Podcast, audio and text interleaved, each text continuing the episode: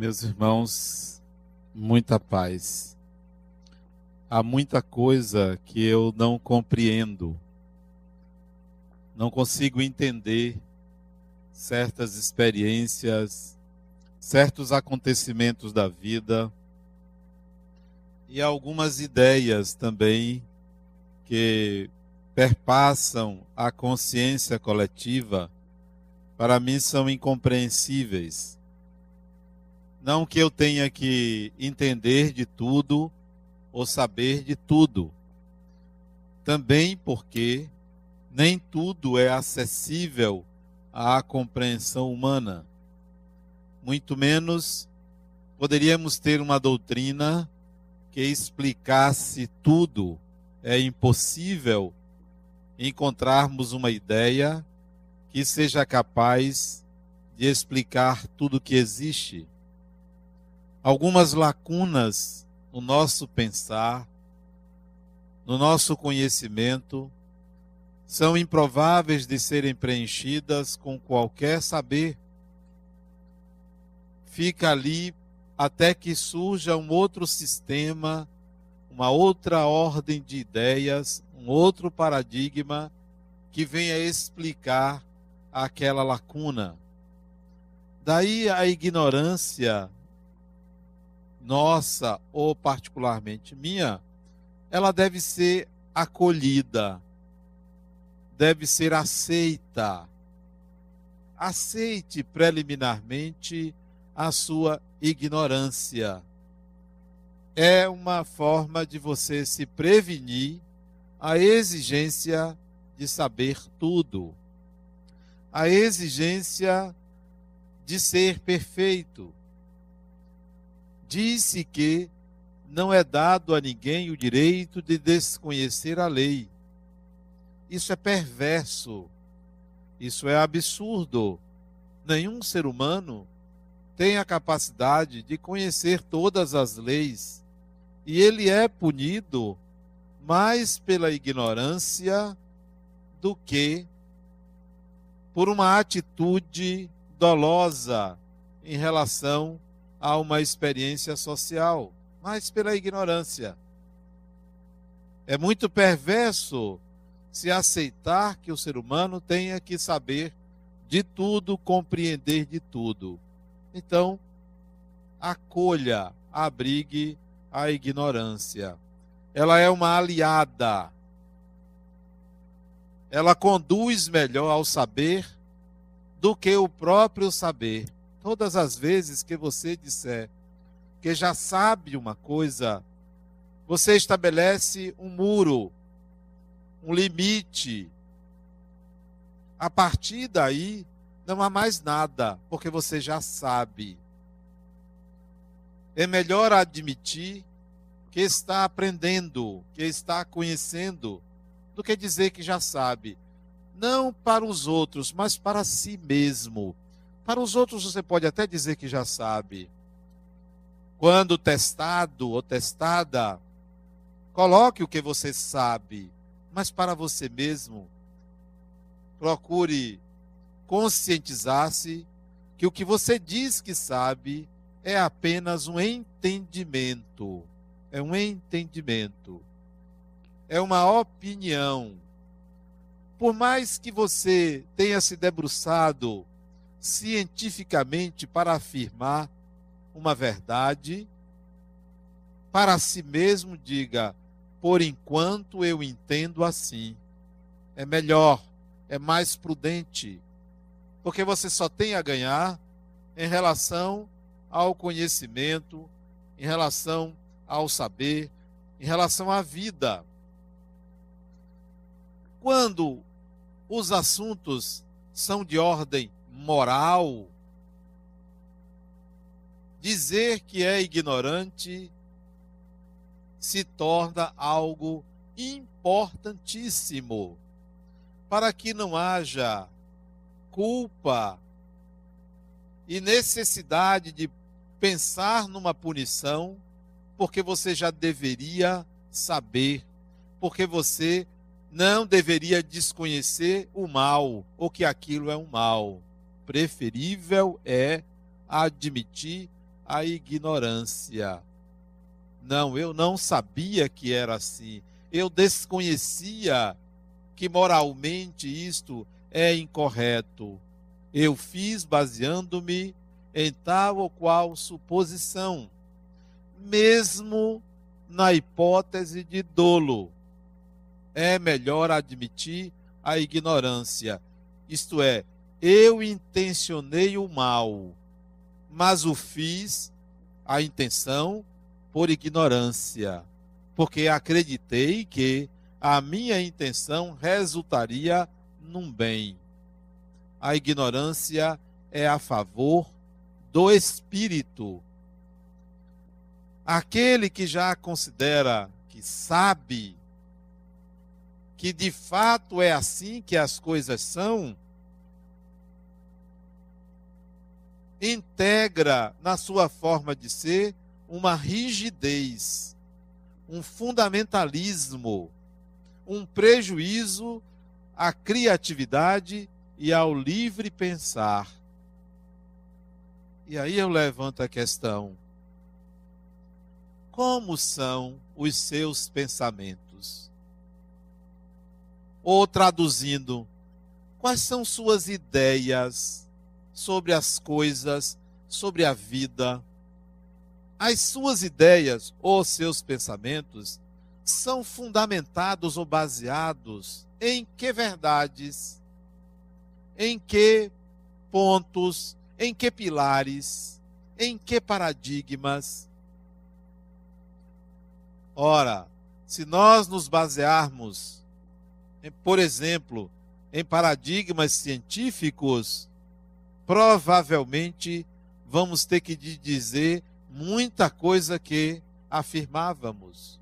Vamos ter que admitir que estávamos equivocados, porque há poucos séculos se pensava que a Terra girava em torno do Sol, o Sol girava em torno da Terra, há poucos séculos. E isso era científico. Até que veio alguém e disse: não, é o inverso muitos paradigmas científicos são derrubados por novos paradigmas. Mas a nossa consciência ainda cria ideias, alimenta ideias fundamentadas em velhos paradigmas. E por não mudar, e por não admitir a ignorância, sofremos. Dando um exemplo, até dezembro do ano de 1900, pensávamos de uma forma. A partir de dezembro ou de janeiro de 1901, mudamos a nossa forma de pensar. Isto é, alguns mudaram, a maioria não mudou. Quem não mudou baseia-se em velhos paradigmas e continuará sofrendo reencarnará várias vezes sofrendo porque não atentou para a mudança de um paradigma importantíssimo que aconteceu em dezembro de 1900. Qual foi o paradigma que surgiu novo em dezembro de 1900? Alguém se lembra? Não, porque a maioria não estava encarnada, mas deve ter lido. Não estava nesta encarnação, poderia estar encarnado. Alguém lembra do que eu estou falando? Vou só lembrar. Surgiu o paradigma da complementaridade, que substitui a causalidade. Vocês podem dizer, mas o que é que ele está falando? O que é que isso tem a ver com o meu dia a dia? Tem a ver com o seu pensar. Porque a substituição do paradigma da causalidade dá lugar ao paradigma quântico, que quer dizer que causa e efeito são modos de pensar e não realidades objetivas. Como nós imaginamos. Como nós imaginamos. A nossa noção de realidade está baseada na causalidade. E por isso que nós sofremos, porque criamos fantasias de pensar assim: se Fulano gritou comigo, Fulano é meu inimigo. Ou se Fulano disse aquilo, não gosta de mim. Nós inventamos uma série de hipóteses, suposições dadas como verdade por conta da noção de causalidade. Mas se nós tivéssemos um outro paradigma, nós pensaríamos assim: talvez. Talvez. Será? Nós nos daríamos o benefício da dúvida sobre aquilo que nós pensamos. Mas nós afirmamos categoricamente a respeito das pessoas, a respeito dos fenômenos do universo, a respeito de tudo. Porque a nossa mente está fundamentada em cima da causalidade. Só para citar um exemplo, fora outros, do tipo, olha outro exemplo, no aspecto moral. Eu fiz aquilo na infância, na adolescência ou há anos atrás, é por isso que eu estou sofrendo. Nós raciocinamos assim. Nós raciocinamos assim. Nós pensamos dessa forma. E por conta dessa maneira de pensar, nós nos punimos automaticamente. Quando deveria ter o benefício da dúvida: será que aquilo que eu fiz repercute para sempre na minha evolução? Será? Será, por exemplo, porque eu fiz um aborto? É por isso que hoje eu sou infeliz? Será que há essa relação entre um evento e o resto da vida e o pensar de uma pessoa e o destino de uma pessoa? Será porque eu desobedeci minha mãe? Será que porque eu não fiz tal ou não segui tal profissão é que eu sou infeliz? E por aí vai. Uma série de raciocínios absurdos, inadequados, baseados em paradigmas arcaicos e muitos paradigmas fundamentados não pela ciência, pela religião. E a religião, como vocês sabem, é para brecar. Deveria ser para impulsionar, mas é para brecar, para a grande maioria, para mandar todo mundo para o inferno, para o umbral, para o limbo. Porque não tem uma religião que diga assim: olha, gente, Vamos pensar diferente. Vamos tocando a vida, vamos melhorando. Se não deu certo, tente de outra forma. Se fez assim, busque fazer de outra maneira. Não. O processo é de levar a consciência ao medo. Então, eu pergunto: como andam suas ideias? Quais são os seus pensamentos? Ou você ainda é daquelas pessoas assim, não, eu tenho que afastar esse pensamento. Meus pêsames. Meus pêsames. Você tem que afastar pensamento? É o quê? Por que, que você tem que afastar um pensamento? Ah, porque é um pensamento ruim ainda bate na mesa. Isso é coisa infantil. Não bater na mesa. O querer afastar. Porque parece que você não deve ter controle sobre os seus pensamentos ou educá-los. Você tem que afastar. Por quê? Nós aprendemos assim. Nós não aprendemos, Fulano. Se você tem um pensamento inadequado, lide com ele. Pergunte-se por quê, para quê, qual o problema. Por que você está pensando dessa forma naquele momento? Ou guarde o pensamento, olha, agora eu não quero pensar sobre isso. Eu estou ocupado, depois eu penso sobre isso e vou resolver. Não, a gente tem medo do pensar. Vive entre limites absurdos. Por quê? Porque eu não posso ter um pensamento negativo. Não posso. Já pensou? Nós aprendemos que devemos afastar os pensamentos negativos, isto é, as ideias negativas. Nós não aprendemos a enfrentá-los, a lidar com o que nos pertence porque os seus pensamentos lhe pertencem. Quando são pensamentos oriundos de entidades desencarnadas, obsessores ou não, o que é que você aprende? Deveria aprender a mesma coisa. Eu devo lidar com essas ideias. Qual é o problema? Por que vou afastar? Afastar um vem dez. O que é que você anda pensando?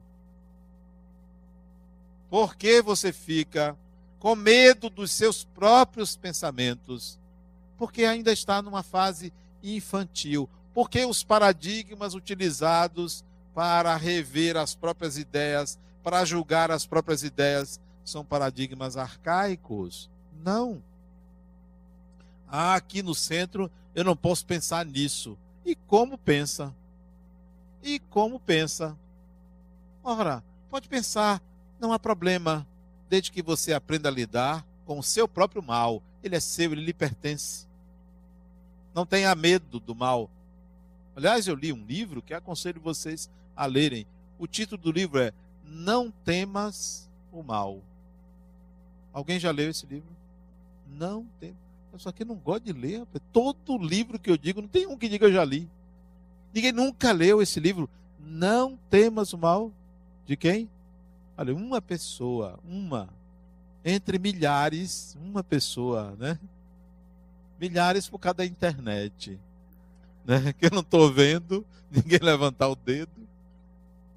De Eva Pierracos, é uma obra mediúnica. Não temas o mal. E a gente foge, como se fosse algo externo. O mal é, na realidade, uma interpretação daquilo que nos acomete. É uma interpretação. É um modo de lidar com uma experiência. Mas nós tememos. Não deveríamos. Então, eu gostaria que vocês analisassem o pensar, o pensar de vocês. Não tenham medo do pensar. Mas tem pessoas tão frágeis que tem uma base tão inconsistente na formulação das suas próprias ideias que tenta afastar tudo quanto é pensamento negativo. Não, eu não posso ser pessimista. Ora, então eu vou fazer uma prova, vou me submeter a um concurso ou qualquer coisa. Eu não devo pensar se eu perder? Claro que eu tenho que pensar, porque ou, ou perde ou passa. Ou perde ou passa. Então eu tenho que pensar se eu perder. Ah, não pode pensar. Não. Eu tenho que pensar se eu esquecer. Daí é bom levar uma pesca, porque você não vai esquecer. Quem leva uma pesca é a pessoa que se previne. Eu posso esquecer. Ou não deveria pensar assim. Tem que pensar assim. Eu posso não me dar bem. Em tudo na vida, a gente não deve temer ou pensar o que é que você pensa. Quais são seus pensamentos? Se eles forem considerados negativos por você, não, eu quero pensar sobre isso. Eu quero pensar por um pensamento negativo que é comum entre as pessoas. Algumas pessoas, algumas pessoas têm esse tipo de pensamento. Vai acontecer uma coisa ruim comigo. Alguém aqui já teve esse tipo de pensamento? Eu estou pressentindo que vai acontecer alguma coisa de ruim comigo. E eu ainda tenho pacientes que disseram, você acha que vai acontecer? Todos eles eu digo, eu não acho, né? eu tenho certeza. De cara eu vou logo dizer, eu tenho certeza. O que é que vai acontecer? Vai acontecer uma coisa muito ruim com você. Ora, por que, que eu vou afastar esse tipo de pressentimento? Eu não vou ficar com medo, porque aprendi com os espíritos que tudo, absolutamente tudo que acontecer comigo é para o meu bem, até aquilo de ruim. Então por que, que eu vou temer? Por que, que eu vou dizer, não, eu tenho que afastar esse pensamento? E quanto mais forte vier a ideia de que vai acontecer uma coisa ruim, eu digo, vai ser bom. Quanto mais. Não é para combater o pensamento, não. É porque eu tenho certeza que há uma relação dinâmica presente entre o espírito e o criador. Uma relação sempre presente. Isso eu tenho consciência. Então, por que vou ficar pensando que algo de ruim é ruim, algo de ruim é bom, algo de bom é bom, tudo que acontece é bom? Eu tenho que aprender. Eu tenho que aprender. Eu tenho que integrar e não temer. Então, esse tipo de pensamento. Diga outro. Ah, certas mães. Será que meu filho vai morrer? Vai morrer, criatura, claro. Claro que morre, porque todo mundo morre um dia. Ah, mas não meu filho. Sim, o seu é, é exclusivo, né? é o eleito, né? Não, pode morrer. Mas aí me pergunta assim, Adenal, quem está falando é o psicólogo ou é o espírita? Né? Porque acha que eu estou fazendo uma premonição, né? Premonição. Eu não consigo dissociar o espírita do psicólogo, nem o psicólogo do espírita. Eles estão sempre juntos. Tudo que eu digo é psicológico, tudo que eu digo é espiritual. Então, sim, não precisa você afastar pensamentos, precisa você aprender a lidar com eles. Não temas o mal, não tenha receio dos seus pensamentos. Não fique criando mecanismos para se defender deles. Ah, não, eu tenho que rezar para afastar um mau pensamento. Sabe como é o nome disso? Toque. Toque. O mau pensamento é um pensamento obsessivo. A oração é um meio para combater aquilo. Isso é toque. Não, aprenda a lidar. A oração não é para isso. A oração é para harmonizar, harmonizar-se interiormente e uma forma de você vibrar numa faixa mais elevada de paz, de conexão com o Criador. Mas não para você ficar combatendo isso ou combatendo aquilo. Pode orar, não tem problema. Mas veja como, como você utiliza esse recurso, que é um recurso absolutamente proveitoso. Mas não fique usando como se fosse uma espada para combater. Cuide dos seus pensamentos, lide com eles para que você tenha a liberdade de pensar aonde você quiser, o que você quiser, com propriedade. Lembro-me de um livro de André, um dos livros de André Luiz, aliás, mais de um ele toca nesse assunto, que ele, para sair da cidade nosso lar, e vir a uma região de sofrimento e para uma região onde existiam espíritos inferiores, e ele precisava não ser visto como um espírito mais elevado, ele organizava os seus pensamentos para conduzir a sua mente a ter as ideias semelhantes daquelas pessoas. Isso é uma forma de você ter controle sobre os seus pensamentos. Eu penso nisso a hora que eu quiser. Se eu não quiser, eu não vou pensar nisso aqui. Eu guardo esse pensamento para o momento oportuno. Isso é controle mental. Então, cuide do seu pensar. Essa é a primeira parte da palestra. Assim penso. O assim penso é ter educação mental, é ter controle sobre os seus pensamentos, é não temer o seu pensar e não submetê-los, os seus pensamentos, a um julgamento moral. A um julgamento moral. Não tema. Não coloque. Veja, um pensamento erótico tem o seu lugar? Tem. Tem o seu momento adequado? Tem. Então por que, que eu vou julgar moralmente um pensamento erótico? Não, eu vou chegar para minha própria consciência e dizer: não, este não é o momento de ter esse pensamento. Mas não vou dizer assim, isso é um mau pensamento. Não é um mau pensamento, é inadequado momento, mas o pensamento não. Ou então, você dizer assim, eu não gosto de fulano.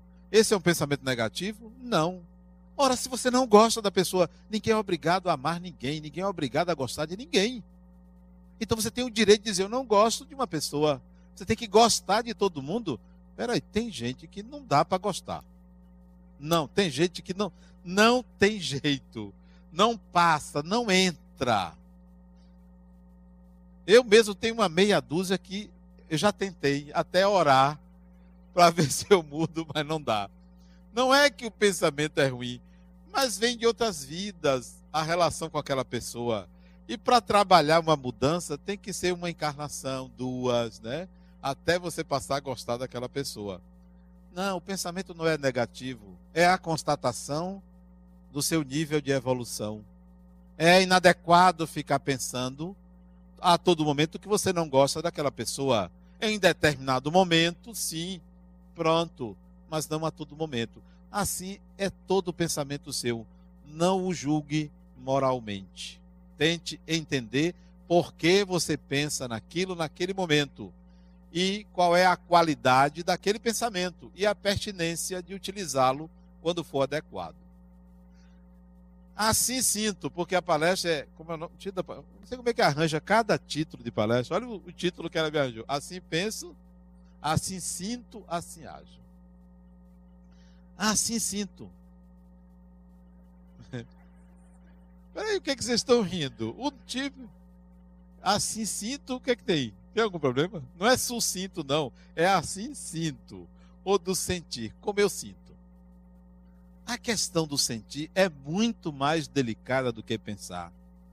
Porque nós não estamos habituados a denominar a qualidade e o tipo do sentimento que temos. Existe uma palavra que é, determina o que é isso. A palavra chama-se alextimia. Alguém conhece essa palavra? Alextimia é uma doença. Quem não sabe tem a doença. Quem sabe não tem. é uma doença. Alextimia. Alguém conhece essa doença? Quem conhece não é doente. Quem não conhece pode ter certeza que você está perto da camisa de força, porque tem alextimia. Alextimia é um termo que quer dizer dificuldade ou incapacidade de denominar uma emoção quando a sente. Muita gente confunde medo com ansiedade. Medo é uma emoção, ansiedade é outra emoção. Muita gente confunde ciúme com inveja, porque não sabe, não tem essa habilidade de filtrar os seus sentimentos e dar nome a eles e, com propriedade, trabalhá-los. Mistura tudo. Muita gente não sabe a diferença entre raiva e ódio. Um é emoção, o outro é sentimento. Então, como é que anda o seu sentir? O seu sentir é fundamentado em cima de que qualidade? Os seus sentimentos, eles existem e eles são oriundos de que emoções? Porque emoções geram sentimentos. Muita gente confunde amor com gostar, com precisar, com depender. Uma vez eu perguntei a uma pessoa: o que é que você sente pelo seu marido? Não sei. Eu disse: não existe esse sentimento, não sei. O que é que você sente por aqui, por, por ele, né? Que é que você sente? Não sabe. Se não sabe, criatura, você não sente nada por ele, porque quem sente sabe que sente. Se você tem dúvida se gosta ou se não gosta, é porque você não tem a habilidade de definir o que se passa na sua vida emocional. Muita gente confunde as emoções, os sentimentos. Muita gente se aproxima de uma pessoa e sente um arrepio e diz assim: deve ter sido daquela pessoa. Né? Acha que veio da outra pessoa. Não está acostumado a perceber o que se passa no seu mundo emocional. O arrepio não é sinal de nada, pode ser de frio, né? Não é um sentimento, arrepio ou outro tipo de confusão que se faz na vida emocional. Muitos não sabem lidar com as emoções. Eu vivi uma experiência interessante que eu nunca me esqueço, porque depois eu li num livro a mesma experiência que o autor do livro teve que eu tive. Há muitos anos atrás, eu estava na cidade de Nova York. Fui fazer palestra. E tinha um dia de domingo que eu não tinha o que fazer, eu disse: eu vou no MoMA, no Museu de Nova York. Não, não foi no MoMA, no Museu de História Natural. Vou pegar um ônibus e vou. E peguei um ônibus. O ônibus estava vazio. Nova York, ônibus, mas dia de domingo tinha um ônibus. Devia ter umas 10 ou 12 pessoas. Eu entrei e me sentei. E estou ouvindo uma pessoa dando psiu para mim. Não é difícil pela. Né? Pela qualidade, né? Não é difícil, né? Vocês estão dando risada? Não. É bom você falar a verdade, né? Pela estética, não é difícil, né?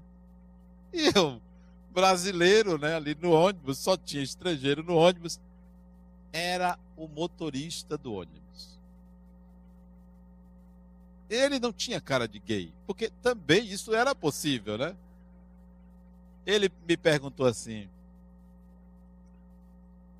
vai para o museu, né? E eu perguntei como é que ele sabia. Ele disse: Senhora, é claro, dia de domingo, sozinho, vai para o museu. Que museu? Museu de História Natural. Ele disse: Olha, tem uma sessão. E ele começou a falar do museu para mim. Tem uma sessão tal. Não deixe de ir. Não deixe de ir. Primeira vez que está em Nova York. Ele dirigia. O retrovisor era grande tinham dois retrovisores, um pequeno e um grande. E ele falava comigo, olhava para mim e dirigia. Dirigia devagar e conversou comigo boa parte da viagem. E quando chegou perto do ponto, ele dizia assim: Se você gostou da nossa conversa, me dê uma gorjeta.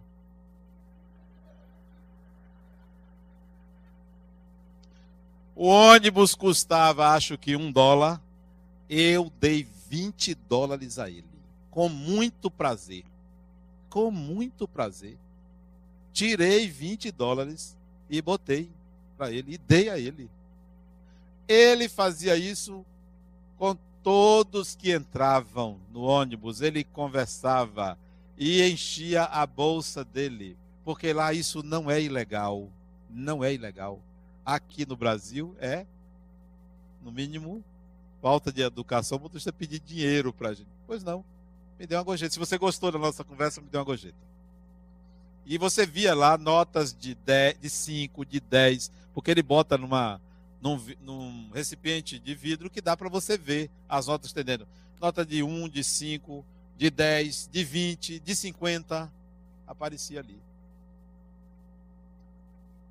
Anos depois, lendo um livro chamado Inteligência Emocional, de Daniel Goleman, Daniel Goleman viveu a mesma experiência que eu e colocou no livro que aquele motorista de ônibus tem uma alta inteligência emocional. Isto é, sabe lidar com as suas emoções e sentimentos, transformando numa disposição para a vida com uma retribuição oportuna, financeira, adequada para ele que é que a gente faz com as nossas emoções? Pegamos o mau humor e jogamos para fora o mau humor, demonstrando não inteligência emocional. Eu não vou dizer o termo, mas é inteligência elevada a menos um emocional. Ou falta de inteligência emocional. Não usa as emoções que tem. Todos nós temos a disposição de viver, todos nós temos uma alegria interior. Todo ser humano tem uma alegria interior. Mas o espírito, acostumado à ideia de que tem que ficar de cara feia, tem que sair destilando a sua o seu fel para os outros, não aproveita a vida. Então, o que que você sente? O que que você anda fazendo com as suas emoções? Para que você tem um coração cheio de capacidade de amar, de sentir coisas boas? O que que você faz com isso?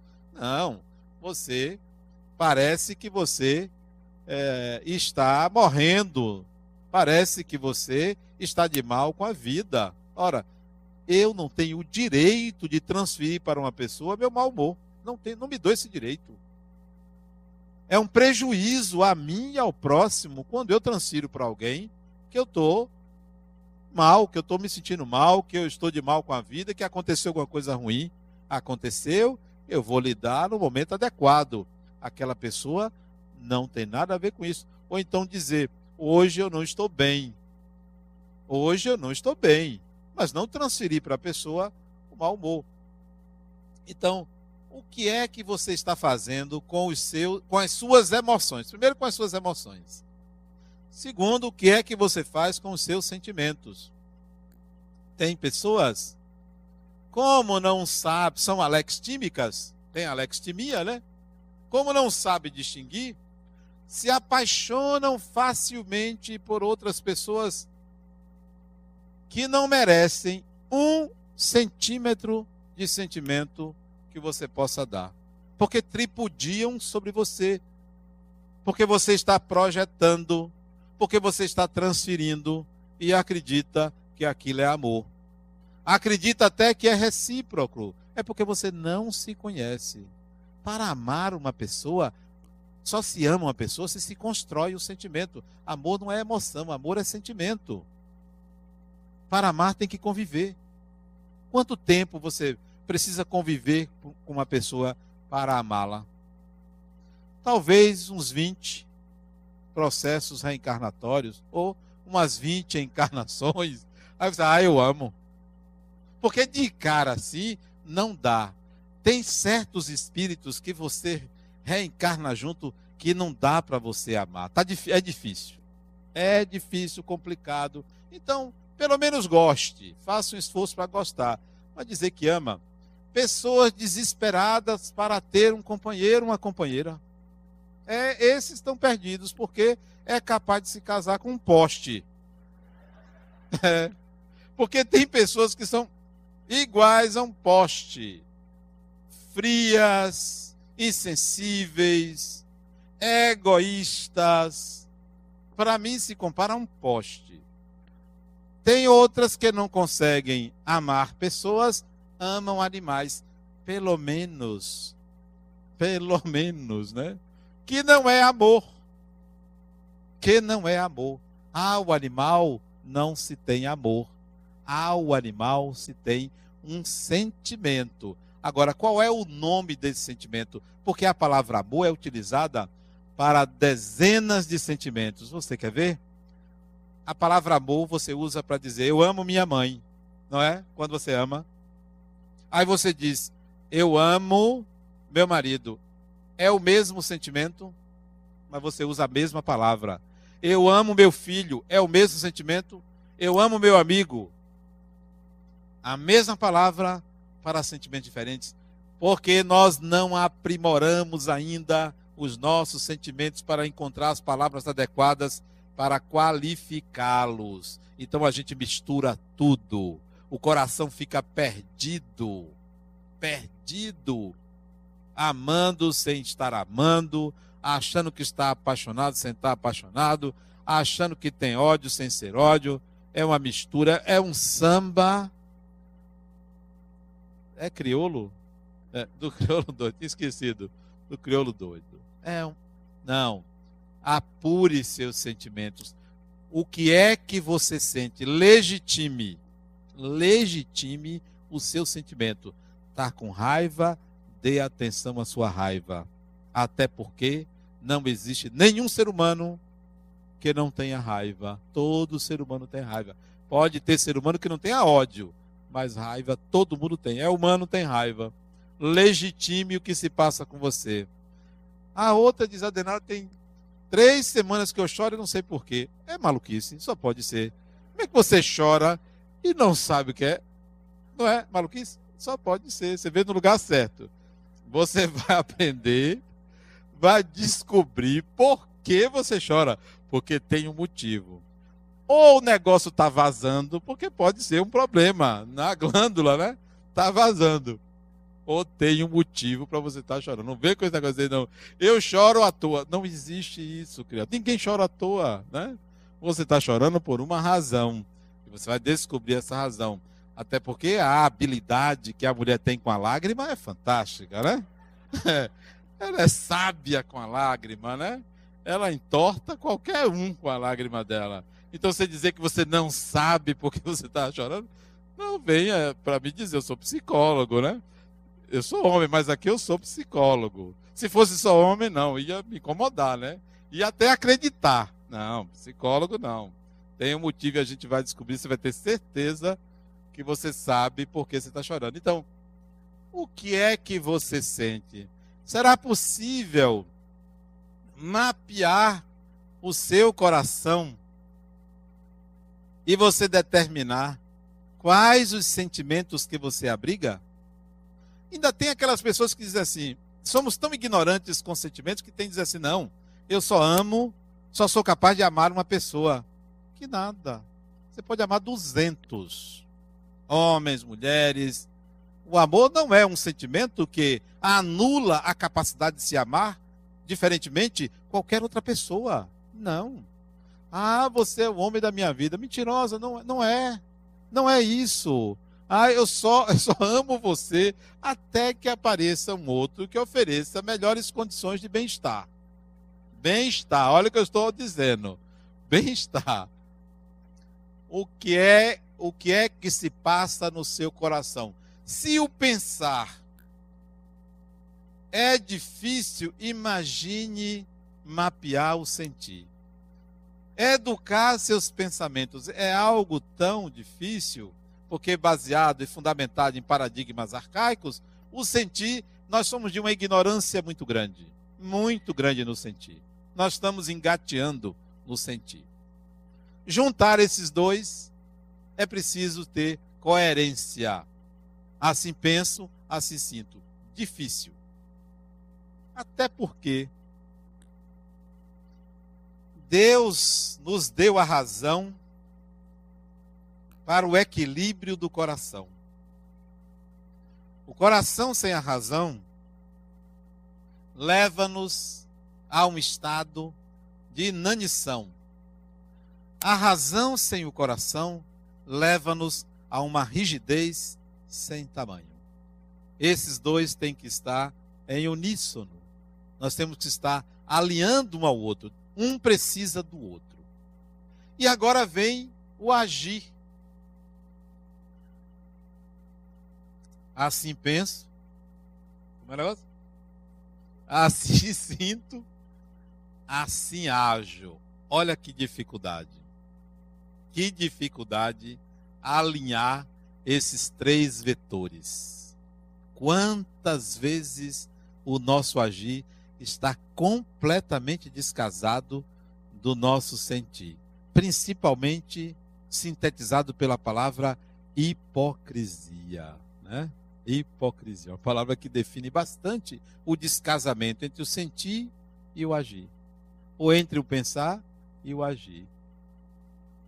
Nós temos uma vontade de fazer, isto é, de agir de acordo com o que pensamos.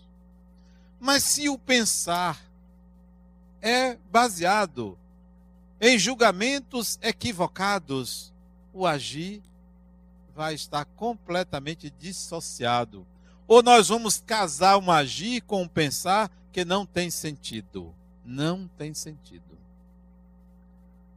Ou vamos colocar o coração a serviço de uma atitude ou de uma ação em que a gente não sabe o que sente. Não sabe.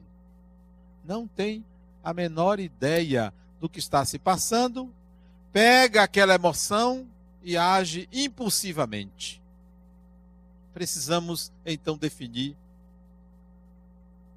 o meu agir, o seu agir. Uma regra básica para o agir serve. Nós aprendemos que devemos contar até 10 antes de tomar uma decisão impulsiva, né? Conte até 10. Está com raiva, conte até 10, né? Eu aconselho a não contar até 10. Conte até 5. Porque contar até 10 é uma expressão que quer dizer assim, ó. Quando você começa a contar, você reprime. Então, aquela vontade, aquela emoção vai ser reprimida. E a ação que você tem não vai libertar você da ansiedade não vai libertar você do peso que você carrega por não ter agido. Conte até cinco. Porque cinco é um limite. Vou contar até cinco. Se não. Se eu não tomar uma atitude impulsiva, eu vou tomar uma atitude pensada. E eu tenho cinco segundos para pensar em algo. Cinco segundos é um tempo longo para quem age impulsivamente. Então eu vou pensar. Antes de você agir, pense. Dê um tempo. Seja mais lento para agir, para dar à mente e ao coração tempo para elaborar. Quantos espíritos comprometem uma encarnação por um segundo? Por uma atitude impensada, por uma atitude inadequada, não por uma ideia.